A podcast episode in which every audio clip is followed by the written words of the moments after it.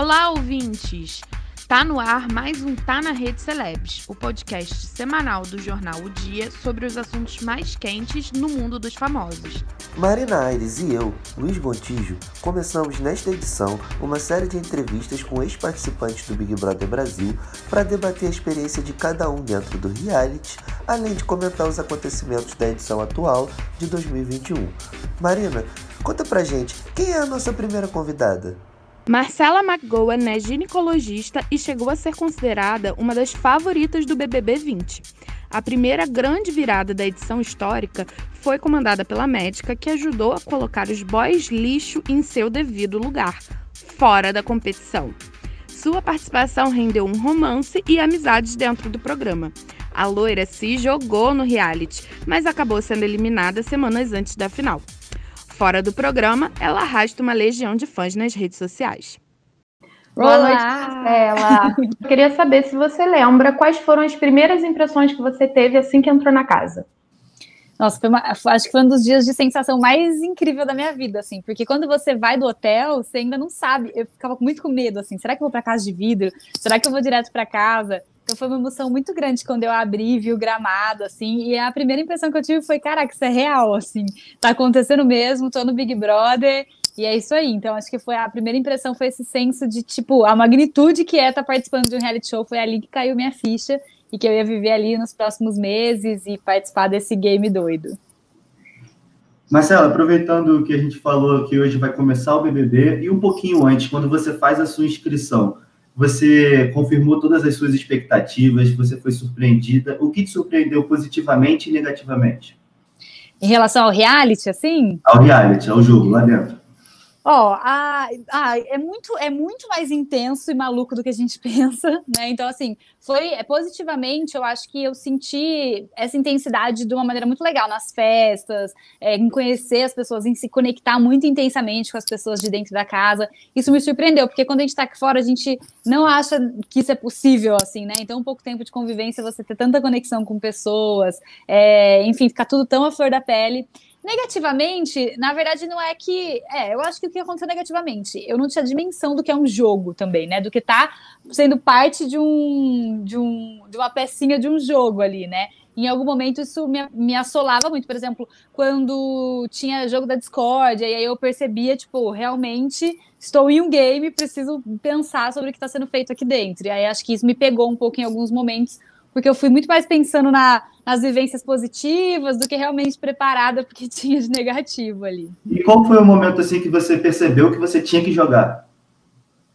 Eu não sei se eu joguei muito, muito certo ou se eu joguei muito, assim, mas é, na reta mais final do jogo, porque no começo do jogo teve um enredo que foi muito favorável para nós, né? Então, a, a, o pessoal que eu andava mais dentro da casa, é, o enredo foi muito favorável no fim das contas. A gente via as pessoas que a gente botava, indicava o paredão sendo eliminadas, então a gente ficou muito confortável naquilo. Quando eu percebi que isso mudou um pouco, talvez ali teria sido a hora de jogar, né? De ser mais estrategista e eu realmente não fui uma grande jogadora, não fui muito estrategista, mas tá valendo.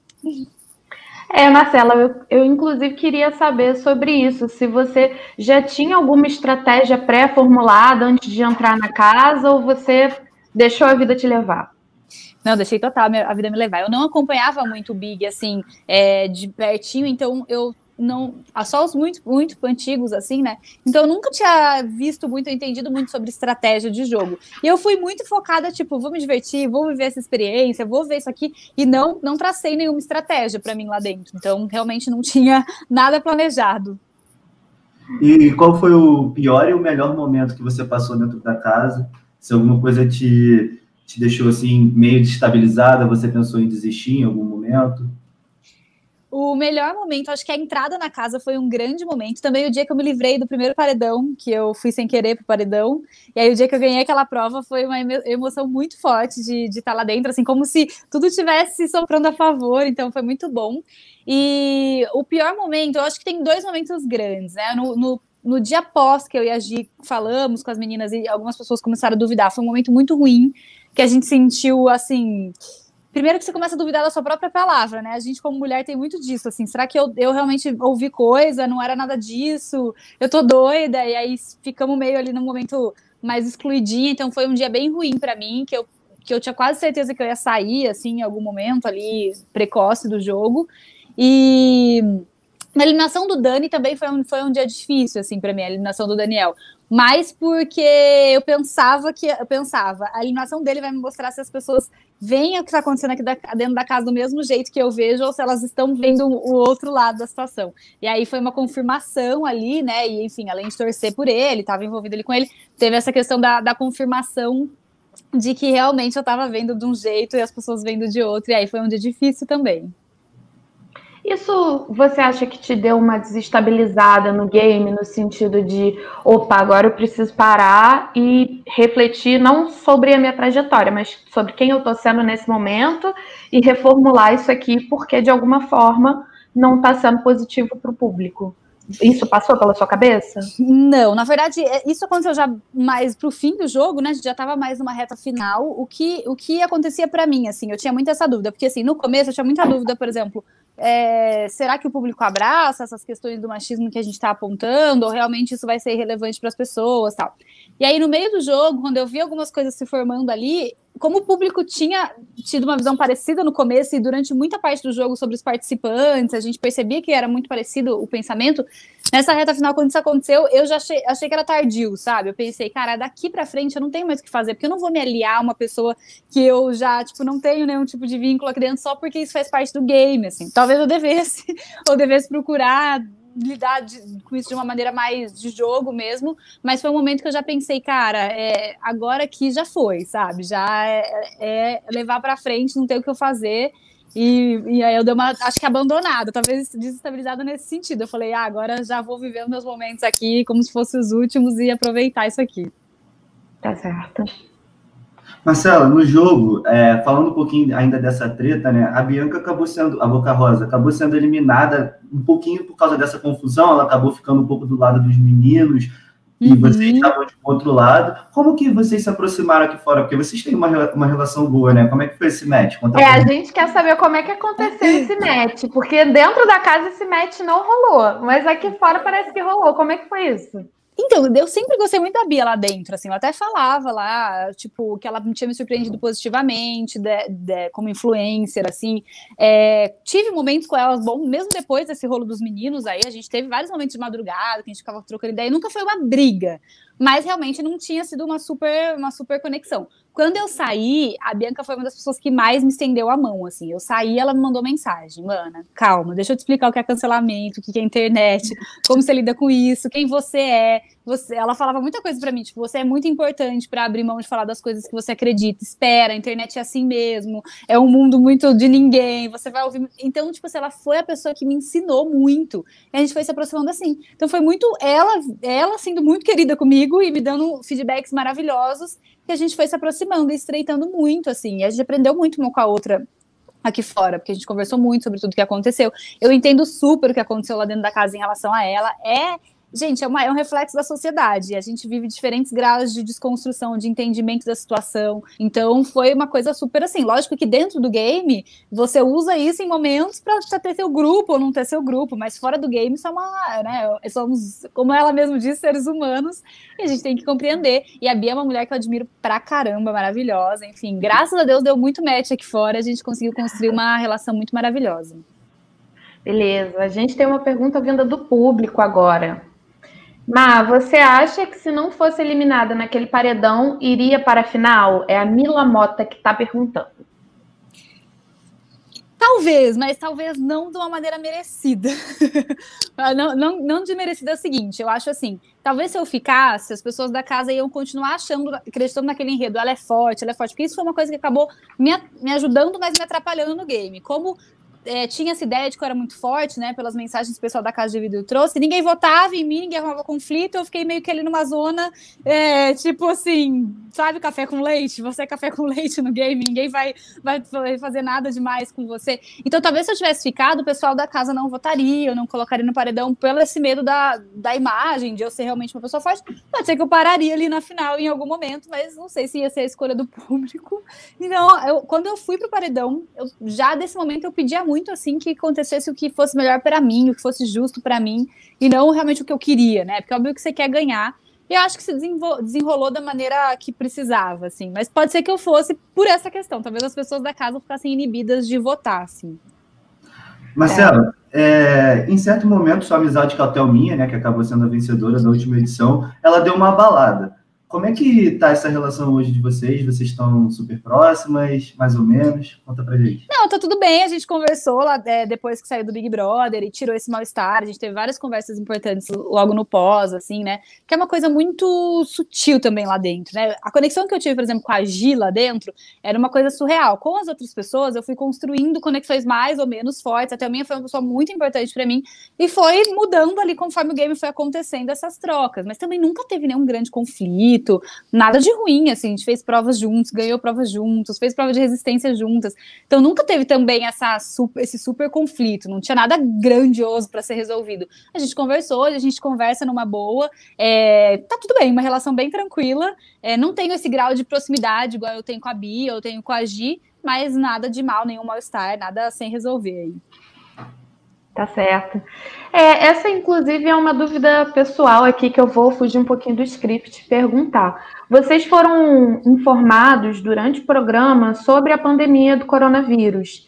E, no caso, você e a Thelma é, eram pessoas que possivelmente poderiam saber mais por conta da, de serem da área da saúde, mas vocês realmente tiveram a dimensão mesmo tendo o conhecimento técnico, o conhecimento científico sobre o que é uma pandemia, vocês tinham a dimensão que aqui fora também estava todo mundo enclausurado igual vocês? Ou como que foi hum, isso? Não, porque eles falaram pra gente é, e nunca mais falaram nada, né? Falaram uma vez pra gente, e depois nunca mais deram feedback que, que, por exemplo, continuava a quarentena e tal. Então a gente não tinha dimensão lá dentro. Mesmo sendo profissional da saúde, a última coisa que eu tinha vivido muito grande, por exemplo, tinha sido H1N1, que não chegou a ter isolamento social, né? Chegou a ter algumas medidas, algumas orientações, mas não chegou a ter isso, né? Quarentena para todo mundo. acho que a última vez que o mundo viveu uma grande quarentena fez muito tempo, né? Assim, então a gente não tinha noção dessa dimensão, menos ainda que isso ia se estender por tanto tempo. Quando eles falaram, pareceu uma medida tipo 15 dias, tanto que no começo, gente, parecia até mentira. Quando a gente parava para refletir, sem ter informação do mundo exterior, a gente falava, gente, parece uma história contada pra gente, assim, parece mentira isso aí, né? Não é possível. E aí fui entender só quando eu saí mesmo. Quando eu saí, aí eu fui conversar com as pessoas, entender realmente, tipo, o que que era a pandemia, como estava a situação e como o mundo todo tinha se transformado. É, gente, você estava lá numa situação de confinamento, acabou saindo para uma situação de confinamento também. A gente ainda vive um pouco isso Sempre Sim. importante lembrar, né, para a gente poder, sempre que puder, ficar em casa. E como o confinamento afetou na sua, na sua rotina, na sua visão de mundo? Como, como essa experiência do confinamento mudou a Marcela? Olha, é, eu falo que eu sempre falo isso assim, lá dentro, que deixa a gente calma, a gente pensar, não, daqui a pouco eu volto pro meu mundo real, sabe? Daqui a pouco eu vou ver meus amigos, daqui a pouco. E aí você saiu e, tipo, não existia nada disso, né? Então foi bem chocante sair e viver essa experiência. E o confinamento pós, isso tudo, esse mundo que a gente está vivendo, eu acho que mudou, mudou uma estrutura de, de, de como a gente encara o mundo em tudo, né? Trabalho mudou muito, como é as possibilidades de trabalho que você tem, né, fora, fora do, de estar presencial no ambiente, atendendo e tudo. Mas para mim, uma coisa que me marcou muito, eu sempre fui muito independente, assim, de tal, é, tipo, gostar de ficar sozinha e tal. Só que isso na pandemia começou a ter um momento que eu comecei a pensar, meu Deus do céu, eu gosto, mas não tanto, sabe? Então foi um momento de, de repensar as relações, até assim. Eu, eu falo brincando teve um dia que eu chorava aqui em casa, falava, gente, por que eu fui ser piranha? Agora eu sou uma piranha solitária, no meio da pandemia, sozinha. Então, repensar relacionamento, o quanto você quer realmente estar dentro de uma relação, sabe? O quanto vale a pena os vínculos de amizade, porque eu era muito uma pessoa de meus amigos já sabiam que era essa pessoa que sumia, não tinha mantinha essa coisa muito diária, sabe? Era muito de rolê, e aí falava pouco durante o dia. Então me mudou muito nesse sentido de prestar mais atenção na atenção que eu dou para as relações que eu tenho em geral, amorosas, é, familiares, né, de amizade, ser mais presente na vida deles, mesmo que não seja fisicamente. Então, acho que foi uma, uma das grandes coisas que me fez refletir ano passado. Galera, quem aí também se identifica com a Marcela, se sentiu assim, em cativeiro? Vai colocando aí nos comentários que a gente quer saber. Ô, Marcela, é, durante o jogo, você chegou a ser uma das favoritas, principalmente no início, que foi o primeiro grande plot twist do jogo, a primeira grande virada. É, para quem não sabe, eu acho meio difícil, né? Talvez a pessoa estivesse em Marte, mas para quem não sabe, a Marcela foi a pessoa que revelou um plano estapafúrdio, vamos dizer assim, para eu ser delicada, que eu não posso falar como eu gostaria, um, um plano estapafúrdio de certos homens dentro da casa contra as mulheres, e é, é com essa revelação foi a primeira grande virada de chave e a sua popularidade subiu muito. Hoje, assim, o distanciamento temporal, ele às vezes é muito importante. Hoje, você olhando para trás, olhando para sua trajetória no programa, você consegue identificar o que, foi que te fez perder esse favoritismo? Ou para você ainda é uma, um borrão? Eu enxergo como uma série de coisas, né?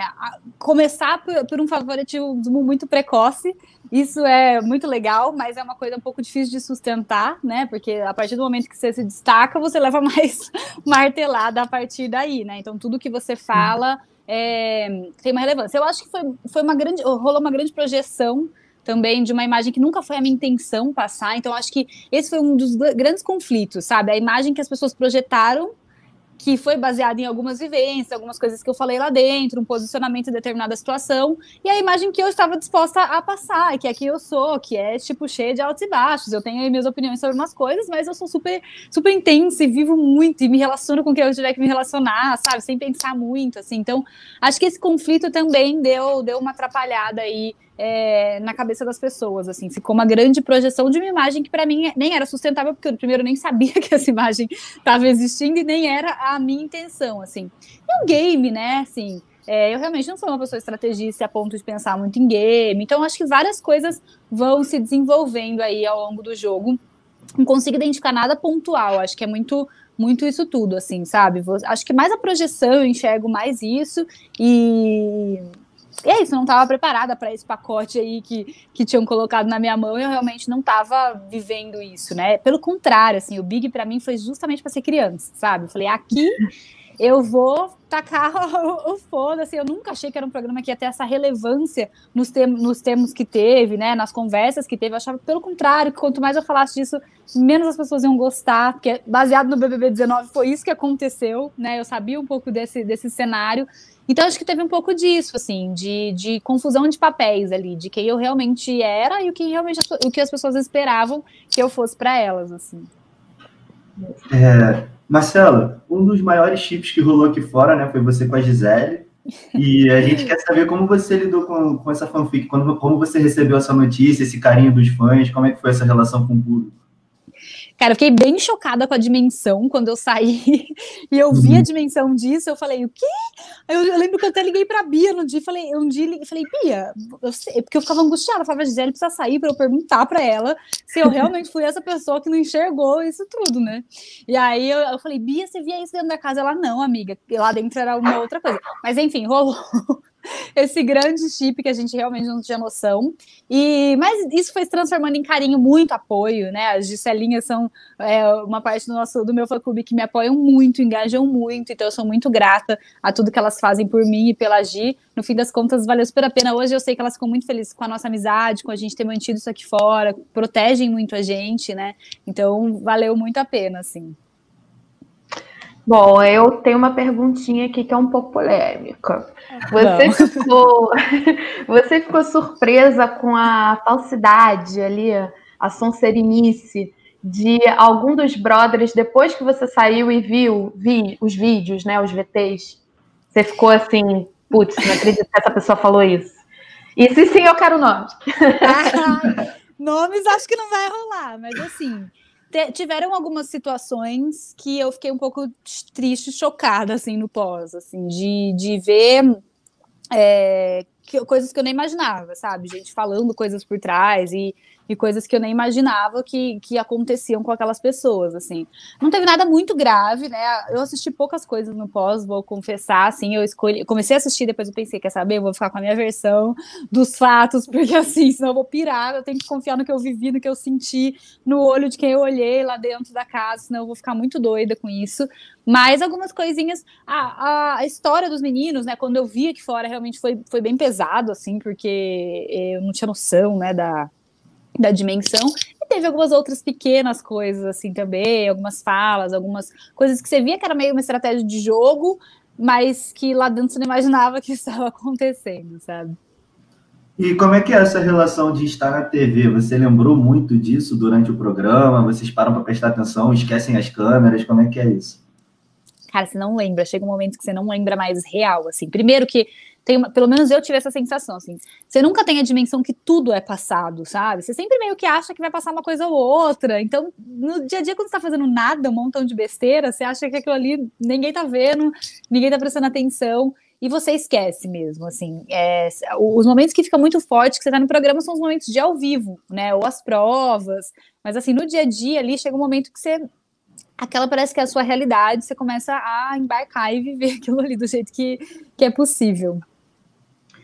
Olha, tá chegando mais pergunta aqui do público, vamos ver.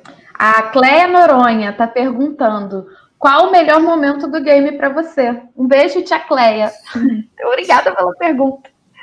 É, eu acho que é isso que eu falei. A entrada, o dia que eu me livrei do paredão também foi muito bom, assim. Foi um, foi um momento muito bom do game. Cara, e as festas, né? que não é do game, mas faz parte. Mas, assim, as festas do Big, do Big Brother foram as melhores festas que eu já fui na minha vida. Então, todas estão muito marcadas dentro de mim, assim. Hum. Ó, a Fernanda Pinhel tá falando aqui que você se escondia no jardim que as câmeras não te achavam. eu não sabia onde filmavam, não. Eu amava ficar lá fora. E eu não sabia direito. As pessoas falam muito isso. Tinha que ficar te caçando pelas câmeras, porque você ficava nos lugares que não passava. Gente, eu não sabia. Eu gostava muito de ficar lá fora. Muito. Você já deu hum. alguma escorregada, tipo, ah, trocando de roupa, esqueceu que estava filmando? Ah, esquecer Rolou. não, mas acho que a gente fez. Já teve alguns momentos, sim, que a gente tava, tipo, é, meio que conversando sem prestar muita atenção, e aí vai no, no, instinto de abrir toalha ou de puxar alguma coisa. Mas aí acontecia mais sem querer, assim, sabe? Às vezes sem querer a gente tava lá trocando, escorregava as coisas. a gente ficava toda desesperada com, com isso. Mas em alguns momentos você. Aliás, o momento do banho é um momento que você lembra um pouco da TV, assim, porque essa dinâmica do banho é uma dinâmica meio chata, pensado, né? Biquíni, tira o biquíni molhado, bota calcinha, não sei o quê. Então é um momento que você toma um pouquinho mais de atenção ali que você tá no jogo. É verdade a história de que quando você sai de um reality show, a primeira coisa que você faz é tomar banho pelado? É real. Nossa, é, é, uma, é um momento maravilhoso, viu? Sabe falar para vocês, se poder secar dignamente, sabe? Você que é mulher vai entender assim que eu tô falando. Se poder secar dignamente, sabe? Se jogar essa toalha, enfiar uma calcinha seca, sem ter nenhum vestígio de um biquíni molhado no seu corpo, isso é, é uma, uma, uma sensação maravilhosa, assim. E para mim também foi dormir sem, tipo, sem, acordar, sem ser acordada, realmente, por nada, né? Só acordar a hora que eu quero, espontaneamente. Isso não existia dentro do programa também. E essas coisas que vão acontecendo no jogo, assim, qual foi a prova que mais te marcou, que você achou mais difícil? Qual foi a prova mais desafiadora? A que mais me marcou foi o labirinto, não foi a mais difícil, mas foi a mais, a mais engraçada, porque a Gisele tivemos um, tilt, sei lá o que aconteceu ali, mas desafiadora foi a prova de resistência do, do, do desodorante, que a gente ficou abraçado ali, né? Eu nem imaginava que eu conseguiria ficar o tanto de tempo que eu fiquei numa prova, foi, foi muito massa, assim, ir se desafiando e renovando as energias ali, tirando sei lá da onde foco para estar tá participando dessa, que foi a prova mais desafiadora. Beleza, Marcela, a gente preparou aqui algumas brincadeiras e a gente agora vai chamar o quadro Eu Nunca e Eu Já. Tá bom. Então, a gente vai falar algumas frases e aí você só conta pra gente se já fez ou se não fez. É, você já brigou por comida? No BBB? Já. Já comprei a briga dos outros. Já, eu já. É, Luiz. Marcela, você não tomou banho, esqueceu, mas se arrumou toda para aparecer na TV. Rolou isso também? Eu acho que eu nunca, eu acho que eu tomava banho. Eu demorava. Eu, Gisele, a gente ficava com a maquiagem das festas até o, até o máximo possível no dia, no dia seguinte, mas acho que eu sempre tomei banho. acho. Agora, falando francamente, já deu algum voto por ranço? Só por ranço? a maioria. a maioria era por ranço mesmo. Bebeu demais em alguma festa? Deu PT? Já, total. Caí da cama, vomitei azul, foi uma tristeza. E agora uma pergunta que geralmente as pessoas mentem, mas vamos ver. Fez xixi na piscina? Eu já fiz, fiz xixi na piscina. Ainda fiquei olhando para ver se tinha aquele negócio que diz que a água fica vermelha, mas não tinha, não. Então fiquei tranquila. Mas fiz xixi na piscina do Big Brother, desculpa. Aí, tá vendo? Sincerona. Tudo bem, agora a gente volta agora. É, Luiz, passa a bola para você para a gente voltar agora para as nossas perguntas sobre essa edição de 2021, porque a edição de 2020 foi uma edição histórica. É, acho que só foi tão marcante apenas quanto talvez a primeira, ou mais. E agora a gente está com essa nova edição que a gente está com a expectativa também lá no alto, porque vocês fizeram uma história bonita. Então Antes mesmo do BBB 21 começar, o anúncio dos participantes já fez a internet pegar fogo. Fiuk, Vitube, Projota, Camila de Lucas e Poca foram os nomes mais comentados até agora. Mas uma confirmação que pegou muita gente de surpresa foi a de Carol Conká. A primeira anunciada entre os famosos parece que é uma das pessoas na enorme lista de tretas de Nicole Balls. Será que isso influencia a participação da rapper no jogo? Agora, nem todos os nomes surpreenderam tanto o público. Carla Dias, que estava mais do que cotada, já tem vários memes prontos. Inshallah, muita estaleca para você, né, minha filha?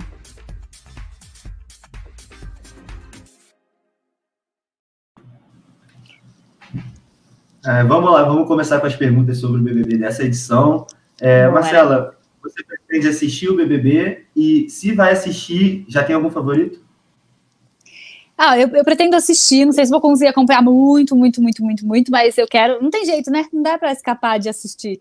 Mas vamos lá. Eu Cara, eu não quero apostar em ninguém agora. A Carol, a Carol é minha parceira num programa, né? Apresenta um programa junto com a Carol, chama Prazer Feminino. Então eu gosto muito dela, tenho um contato pessoal com ela maior, mais íntimo. Então é óbvio que uma partezinha de mim tá tentada aí a torcer pela Carol, mas eu quero ver o game, como vai se desenvolver. Eu gostei de várias pessoas, eu gostei de várias meninas do, do Pipoca também. Então tem, tem, tem bastante espaço aí para conquistar meu coração.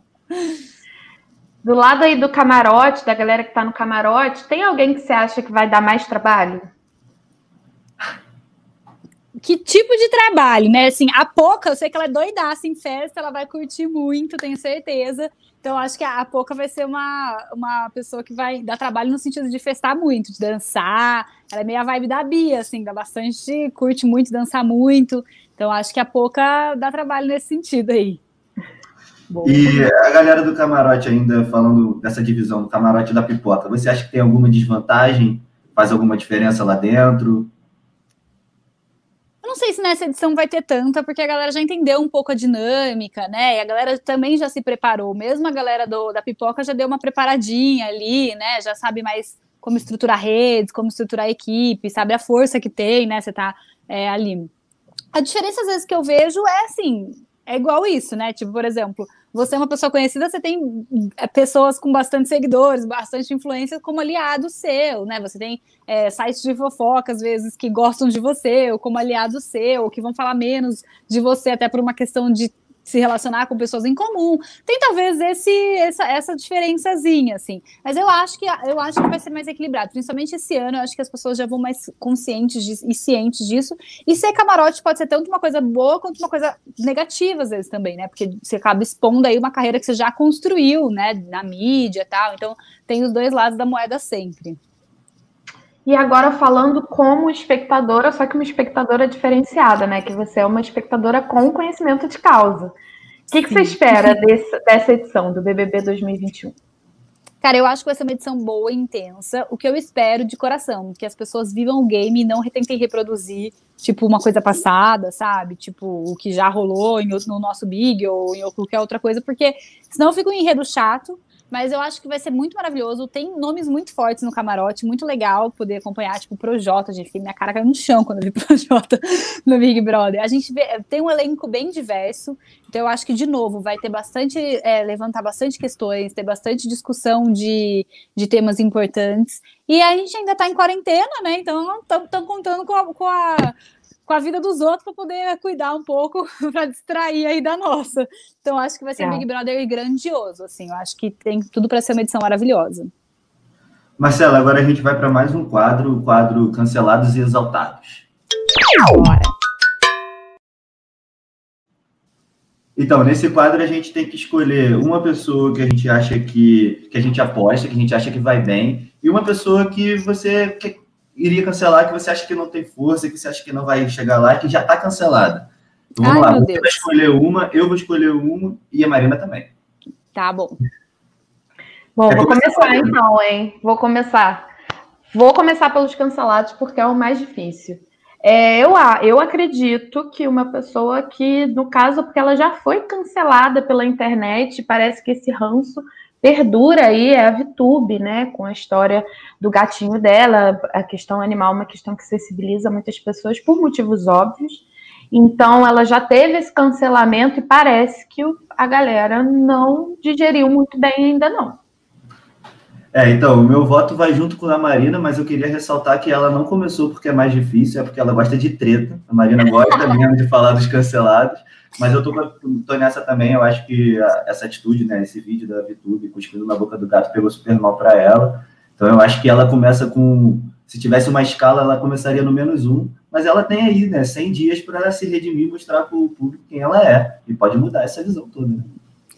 É, gente, eu concordo com vocês, porque de tudo que eu tô vendo, ela é quem eu vejo ainda a galera falando alguma coisa. Por outro lado, isso é um erro já antigo dela, né? Se não me engano, já fazem uns bons anos.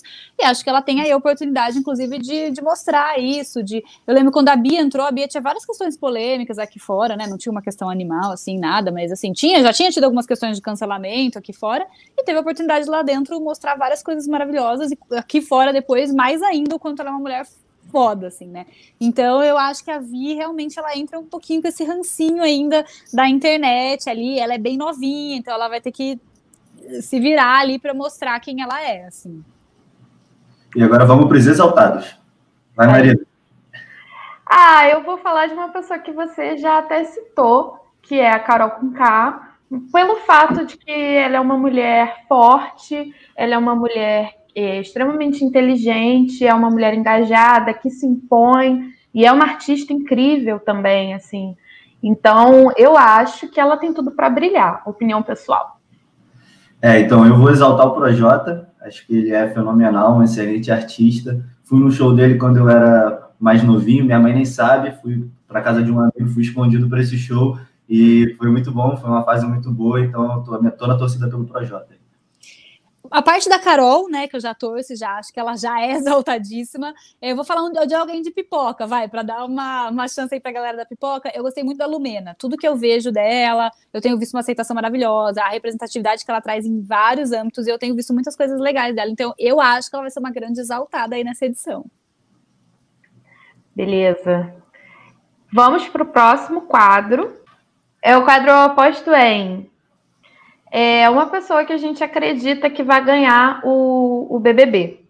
No caso, eu vou falar uma pessoa que foi muito comentada aqui fora, que é um dos que já começou imunizados, que é o Fiuk. Eu acho que ele tem uma popularidade grande, principalmente entre as pessoas mais jovens.